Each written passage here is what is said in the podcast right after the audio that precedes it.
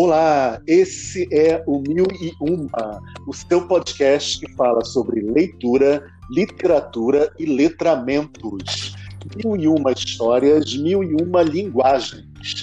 Hoje é dia 6 de agosto de 2020. O tema do Mil e Uma é gêneros jornalísticos. Para falar sobre esse assunto, nós convidamos a professora Cristiane Carvalho.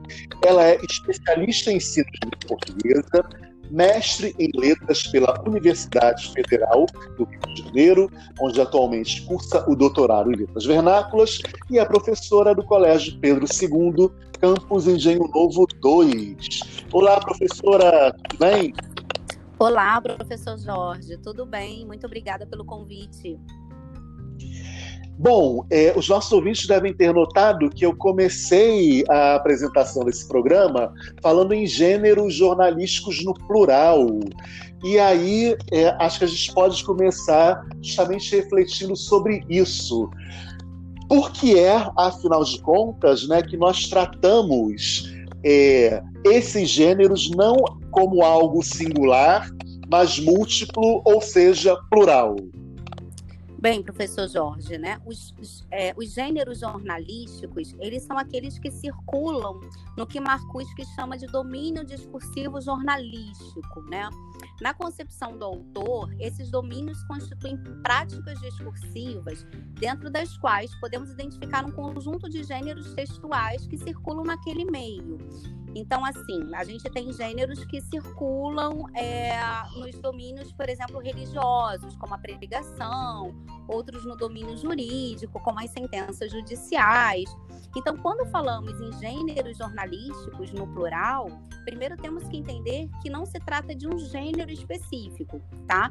Mas de um grupo de gêneros textuais que emanam desse contexto social histórico que é o meio jornalístico.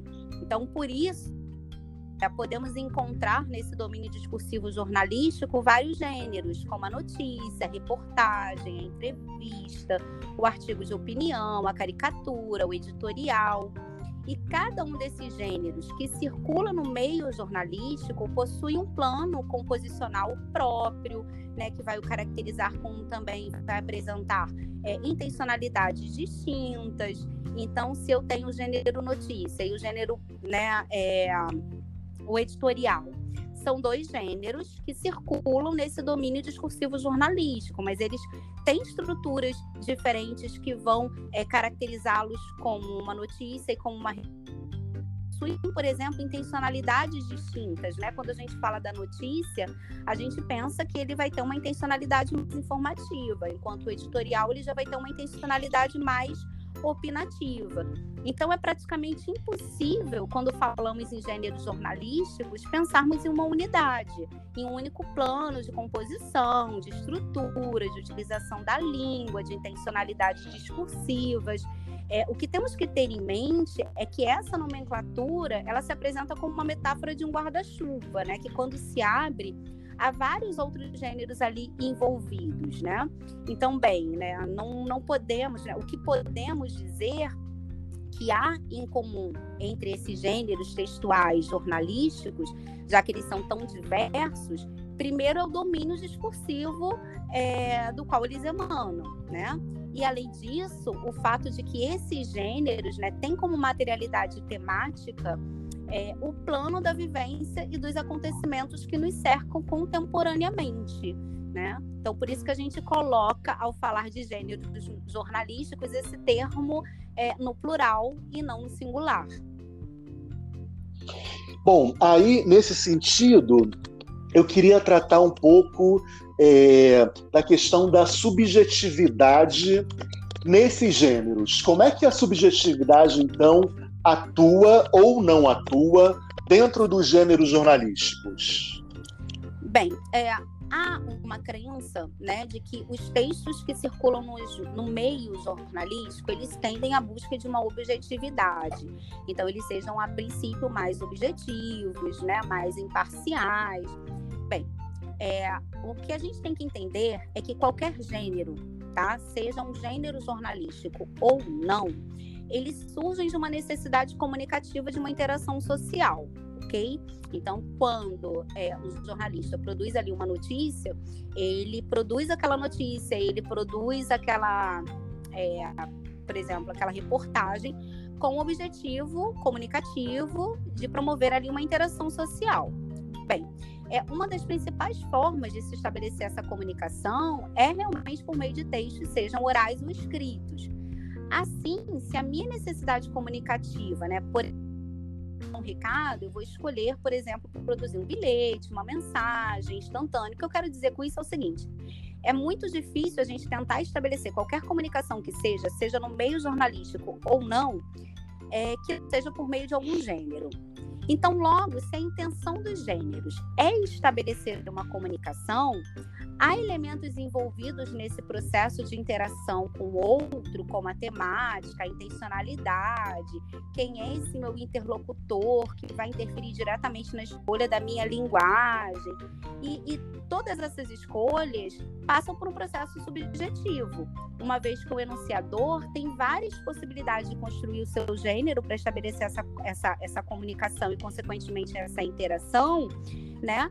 E essa escolha ela também vai ser norteada por essa carga subjetiva desse enunciador, porque esse enunciador, né, esse jornalista, ele é um sujeito social, político, que está inserido numa sociedade, dentro de uma determinada cultura, e por isso ele vai ser influenciado por essas questões extralinguísticas né, na organização do seu projeto de dizer. Então, acredito que a subjetividade ela vai ter o papel de nortear as escolhas do enunciador na criação do seu texto. É claro que alguns gêneros é, do domínio jornalístico tendem a ser menos subjetivos, como, por exemplo, a notícia, a reportagem, do que outros, e que essa possibilidade de subjetividade se amplia, né? Como os artigos de opinião, os editoriais, mas todos os textos, invariavelmente, eles são norteados por alguma carga é, de subjetividade. E essa subjetividade se reflete justamente nessas escolhas que são feitas por esses sujeitos, por esses enunciadores no seu projeto de dizer. Bom, ainda falando sobre esse assunto, é, o Leonardo Lana, que é o editor de um dos sites mais famosos né, aqui no Brasil, que é o Sensacionalista, é, em uma entrevista para o Diário de Pernambuco, é, disse a seguinte frase: isenção e imparcialidade são um mito. É, acho que é interessante a gente discutir essas questões que ele, que ele nos traz, né? E aí eu passo então a pergunta senhora: realmente são um mito a isenção e a imparcialidade dentro dos gêneros jornalísticos? Professor Jorge, aí a gente, como é estudioso né, da língua, como é, linguistas, né, a gente primeiro para responder essa pergunta, tem que entender qual é a concepção que hoje nós trabalhamos de língua. É, a língua, ela é uma, uma, um, fenômeno que não abarca apenas a questão da plana, do, no plano da forma, né, da estrutura. A estrutura ela é importante, mas a gente hoje entende a língua como um mecanismo também histórico, social e cultural e que vai sofrer influências de elementos extralinguísticos, né?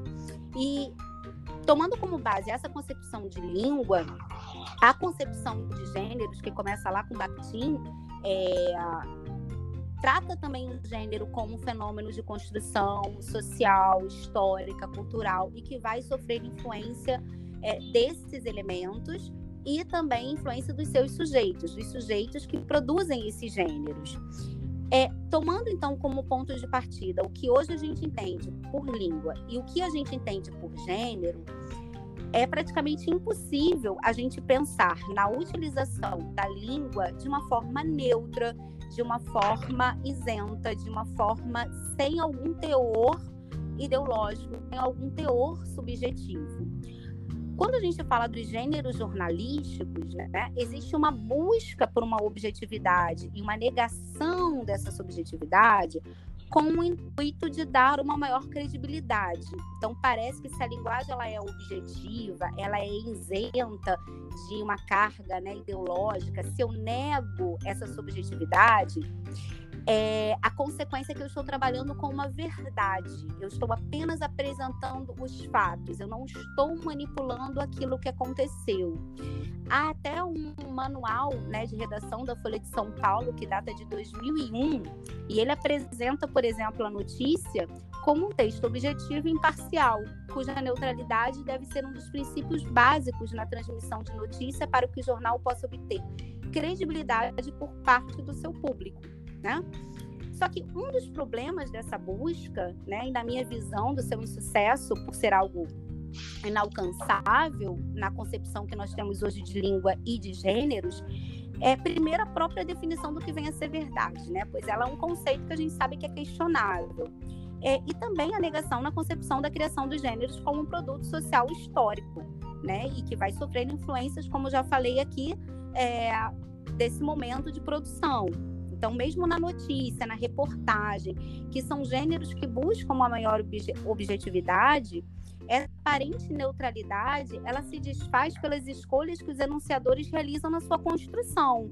Então, assim, para que isso fique mais claro né, para o nosso ouvinte, é, quando um jornalista, por exemplo, omite uma informação ou dá destaque a outras informações, a outros acontecimentos, quando o editorial escolhe uma imagem, né, uma fotografia que vai acompanhar ali aquela notícia, é, ou quando em uma notícia, por exemplo, que vai é, relatar uma manifestação, né, é, essa notícia, nomeiam-se as pessoas nessa notícia que estão lá nessa manifestação como vândalos ou manifestantes, estudantes ou trabalhadores, tudo isso revela um olhar norteado por uma subjetividade. Então, logo, mesmo esses textos né, jornalísticos que buscam uma maior objetividade, a gente não pode pensar que há texto totalmente neutro e de ideologia. Isso não quer dizer que não haja um compromisso desse, desse gênero, especificamente com o que está acontecendo, né? Pois há, claro, um comprometimento com a ética. Mas não se pode acreditar uma verdade absoluta, imparcial, né? É, isenta totalmente de qualquer carga subjetiva. Por isso a necessidade, aqui falando como professora, de a escola trabalhar com os alunos a leitura também dos textos jornalísticos, jornalísticos, porque às vezes a gente acha assim, ah, a notícia ela trabalha com uma linguagem mais objetiva, mais direta, não tem tantas construções, né? não, não há muitas construções conotativas, não há muitas subjetividades. É mais fácil de o aluno entender, mas a gente precisa trabalhar é, a leitura né, desses gêneros jornalísticos é, para trabalhar justamente essa leitura crítica do aluno, né?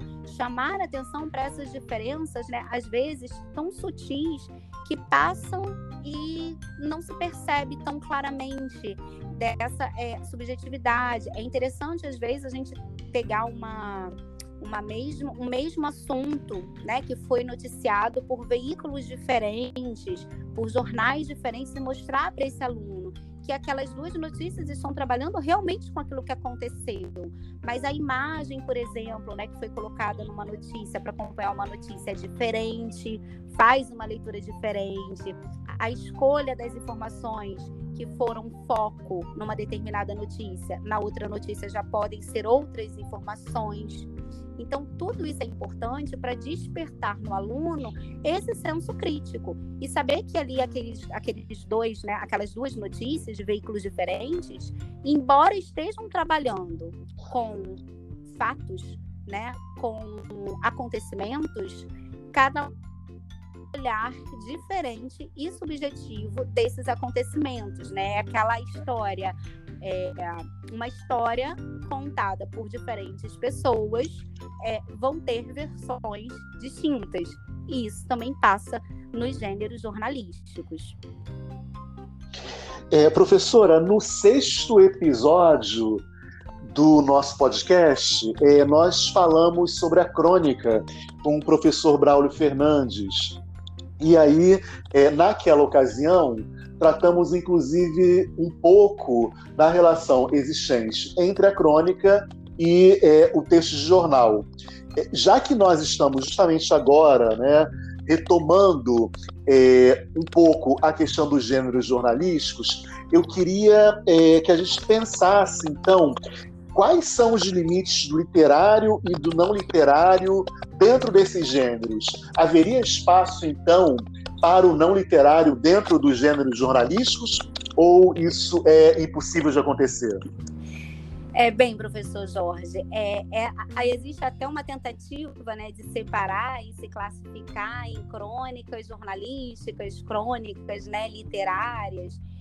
É, e, e, isso acontece, por exemplo, aqui no Brasil, é, porque a origem do que nós hoje conhecemos né, como crônica, ela acontece lá em meados né, do século XIX.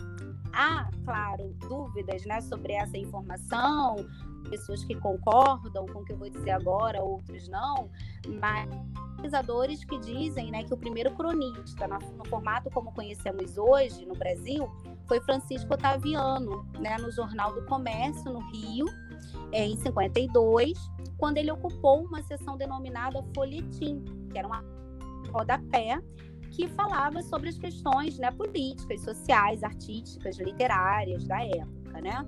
Então, nesse momento, houve uma, uma inserção né, da crônica no jornal, nos folhetins. E aí, aquele aspecto cronológico, histórico que nós tínhamos da crônica cedeu caminhos a inúmeras possibilidades né, de significados é, da crônica. E aí, hoje, a gente tem uma abrangência temática, linguística, né, que já começou lá, então, em meados do século XIX, com Machado de Assis, né, no século XIX é, também com a nossa, uma das pioneiras, né, mulheres é, escritoras Nízia Floresta no jornal, assinando como mulher. E nesses espaços também é interessante para a gente entender essa, essa questão é, literária e jornalística da crônica, é que geralmente nesses espaços do folhetim é, não havia publicação só de crônicas, né? Mas às vezes de contos, de romances, de poesias. E aí houve um encontro, né, dessa crônica do, do jornal com a literatura.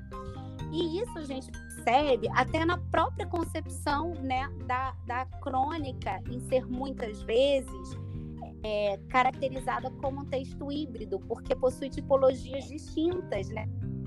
Então, geralmente ela apresenta um relato, né, uma, uma narrativa de algum acontecimento cotidiano que tenha chamado a atenção então desse cronista, né, um momento reflexivo e depois um momento opinativo. Então ele se configura geralmente por ser um texto curto, breve e que há então essa essa é, construção de múltiplas tipologias, né, textuais.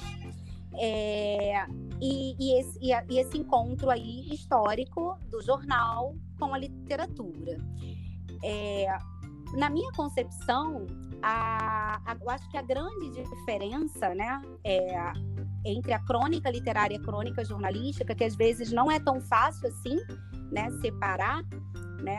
A, a, princípio que seria comum seria isso, né? Que tanto as crônicas jornalísticas como as literárias elas captam determinado acontecimento da realidade e sobre esse determinado acontecimento debruça, relata, opina, se expõe, colocando o anunciador ali as suas impressões sobre o mundo de forma bem clara. É, Trata-se de um gênero textual que se situa aí nessa divisão entre informar a realidade e, na, e narrações literárias. O que me parece que faz uma crônica se classificar né, como literária, a partir né, das leituras e até das minhas vivências como leitora e também leitora teórica, é, é ele ser configurado como um relato poético do real. Né? O que significa que o lirismo vai unir esses fatos do cotidiano, envolvendo também uma crítica social. E nas crônicas literárias existe uma reflexão que acaba sendo uma reflexão atemporal. Né? Quando a gente pega, por exemplo, Clarice Lispector, né? Há crônicas de Clarice que são atemporais, embora sejam do início lá, né, do, do século XX, é, metade né, do século XX, é, hoje a gente acaba lendo Clarice e faz muito sentido aquela reflexão. Então, são reflexões, mas são reflexões que partem de um, de um cotidiano, mas como o caminho é uma reflexão que acaba indo para esse lirismo, acaba sendo de um cunho atemporal. E as crônicas jornalísticas, como ela não tem, né, como elas não têm esse viés do lirismo muitas vezes, é, a temática ela acaba sendo muito daquele dado momento que faz sentido naquele determinado contexto. Mas, como eu disse, às vezes a gente se depara com algumas crônicas que realmente fica muito difícil, né? A gente fazer essa distinção, a gente fazer essa separação.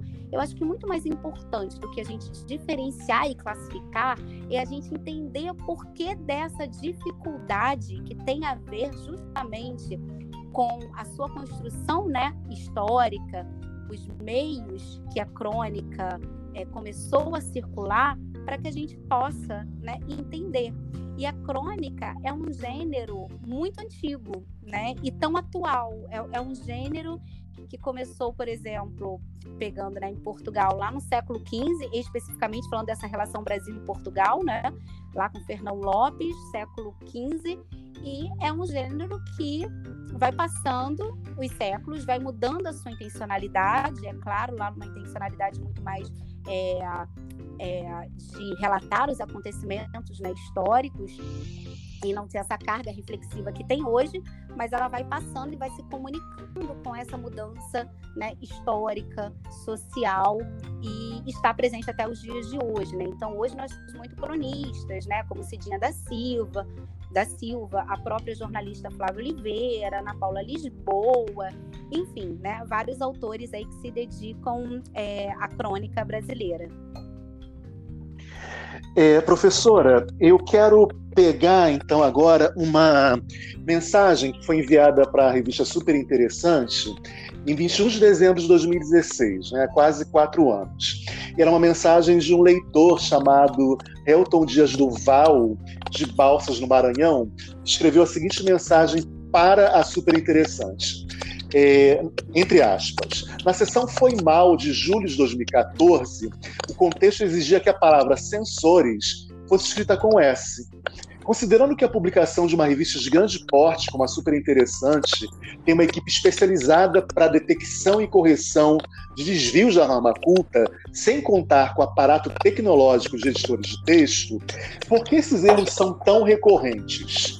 Bom, é, eu não queria pegar exatamente é, esse assunto sob o viés do desvio da norma culta, mas é, perguntar e refletir se efetivamente a norma padrão é a única a ser usada dentro dos textos jornalísticos ou existe algum, algum ambiente para que a norma não padrão também faça parte deles?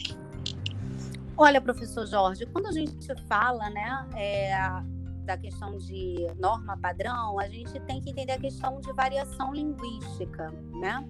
E a questão de variação linguística que vai nortear as escolhas linguísticas que eu vou fazer, né? Então, uma linguagem mais formal, uma linguagem mais informal, é, essa variação ela vai ser determinada, essas escolhas serão determinadas é, gênero. É claro que quando eu falo no gênero textual, ah, vou produzir uma notícia ou vou ler uma notícia eu acabo esperando como leitora, a partir das minhas experiências leitoras anteriores, que aquele, que aquele, que aquele gênero, que aquela notícia que eu me deparo, é, se utilizará uma linguagem mais próxima da linguagem, né? É, chamar, é, obedecendo então as regras é, prescritas por uma gramática tradicional. É, só que a gente tem que entender que não apenas o gênero é que vai provocar variação no uso da língua, o meu interlocutor também. Então a gente é, tem que pensar que há é, jornais, né, e aí empresas que se destinam de repente para determinados públicos e que outros que têm intencionalidades distintas. Há, por exemplo, jornais que têm intencionalidades humorísticas. Então você pega uma notícia e você já espera que por, é, por ser uma notícia daquela, daquele determinado jornal, você vai ter um viés que não vai ser um viés sério. As palavras ali vão estar no sentido denotativo, que vai ter alguma, alguma linguagem ali subjetiva, vai ter alguma ironia. Então, quando a gente fala de linguagem, de variação, mesmo os textos né, do, do é, circulam nesse domínio jornalístico, é, eles também vão sofrer e podem, esses gêneros que ali estão, esses gêneros podem sofrer variação no uso da língua de acordo com esses outros fatores que são fatores extratextuais. Então, além do gênero, para quem esse gênero está sendo produzido? Qual é o público-alvo? Qual é a minha intencionalidade? Qual é o gênero específico? Porque, como eu disse, dentro dos gêneros jornalísticos há vários gêneros, né? Então a gente tem que entender o gênero dessa forma, porque aí a gente não fica naquela expectativa de que gênero, por ser jornalístico, ele tem que obedecer às normas gramaticais, né, da gramática tradicional e tem sim que se utilizar de uma linguagem formal, né? Quando a gente entende isso, a gente entende variação, aceita variação e consegue entender que ela está ligada a todos esses elementos é, que envolvem a produção de um discurso. Bom, professora, é, nos últimos tempos, cada vez mais, é, nós temos ouvido falar sobre é, a diminuição da quantidade de jornalistas nas é, grandes empresas, né? E sempre se relaciona isso com os suportes digitais, né? Ou seja, é, na medida em que nós temos uma passagem da leitura do, dos é, gêneros jornalísticos, do papel né, para o digital, é, sempre se fala do quanto é, a profissão fica ameaçada por conta desses novos suportes. E aí eu queria justamente tratar disso. Né? É, existe ou existem diferenciações agudas num texto quando ele é, é veiculado pelo papel, por exemplo, e quando ele passa a ser veiculado pelos suportes digitais, isso influencia é, a leitura ou não? É, professor Jorge, isso também tem sido é, uma grande discussão dentro da academia, né? É, ainda não há um consenso. Há algumas pesquisas que estão sendo desenvolvidas buscando justamente identificar se a mudança no suporte traz uma mudança também é, na forma como esses textos vão ser construídos, não apenas né, do plano é, do, é, do aspecto formal, que o plano formal ele acaba sendo um pouco mais difícil, né, é, da composição, não que seja impossível, é, mas há vários estudos é, nesse viés, né, nesse caminho, buscando justamente uma resposta né, para a sua pergunta. Então eu já digo que assim é, eu não tenho uma resposta é, que me convença para poder dar acerca desse assunto, porque é algo realmente muito novo que está sendo estudado. O que se percebe nesses estudos é a questão dinâmica dos gêneros jornalísticos que circulam é, nesse suporte digital porque é muito mais rápido, né, do que no jornal impresso. É muito mais rápido você colocar na rede uma notícia do que o, no, no, jornal impresso, né? O jornal impresso ele vai demorar mais a circular, pelo menos um dia para circular. Às vezes o editorial já foi fechado, o jornal já foi impresso. E na plataforma digital é, é tudo muito mais dinâmico, né? Então, às vezes sai uma notícia 11 horas da manhã, 11h50 tem uma atualização. Né? O jornalista vai lá, ele teve mais alguma informação, por exemplo, sobre um acidente. Ele vai lá, coloca aquela informação, faz a atualização e, e apresenta que foi feita uma atualização naquele horário. Aí, uma da tarde, tem uma outra informação. Então, essa questão dinâmica né, que o suporte traz é, os suportes né, digitais que o jornal impresso não tem. Eu acho que essa seria assim a mais visível.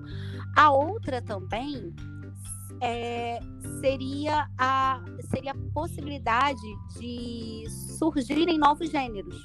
Então, quando você tem o suporte digital, você pode ter fórum, fórum é, que você vai ter uma, uma, um retorno, né? Um, entre aspas, um diálogo desse interlocutor, um canal para esse interlocutor é, tecer comentários sobre as reportagens, sobre as mensagens, né? Os, os, como é que eu como é que se chamam? Não são mensagens, são os comentários. Então, há uma forma de interação nos meios digitais que também nos jornais impressos é, não é tão dinâmico, né? Ao que me parece. Bom, professora, e para terminar, então, a pergunta que é feita a todos os nossos convidados dessa primeira temporada do Mil e Uma. Nós estamos em plena pandemia, em 2020, e a pergunta é, então, qual foi ou qual está sendo o seu livro da quarentena? Olha, professor Jorge, foi difícil escolher um, mas um que é, eu, a escolha deste livro foi porque, assim, em diferentes momentos eu vou lá e pego o livro para ler, que é um livro de poesia, né? Que é um livro organizado pela Mel Duarte, né? Querem nos calar, poemas para serem lidos né, em voz alta, é uma antologia. E por ser uma antologia, é, ele tem me seguido nessa quarentena, né? Às vezes eu vou lá, abro, dou uma olhada, leio um poema, aí depois de dois dias leio outro, e tem sido muito prazeroso, né? É, essa coisa de poder ler aos poucos e de reler também, né? Alguns poemas em momentos diferentes dessa quarentena. Então fica aqui a minha sugestão querem nos falar poemas para serem lidos em voz alta, né, uma antologia organizada por, pela Mel Duarte. Beleza, pessoal. O livro está disponível nas grandes lojas, né? Na rede, tem em formato e-book também. Então, é, a dica de hoje é Queremos Calar, poemas para serem lidos em voz alta. Professora Cristiane Barbalho, muito obrigado por sua participação aqui no Mil Uma. Nós retornaremos na semana que vem falando mais uma vez sobre leitura, literatura e letramentos. Até lá, pessoal. Tchau. Tchau, muito obrigada. Tchau.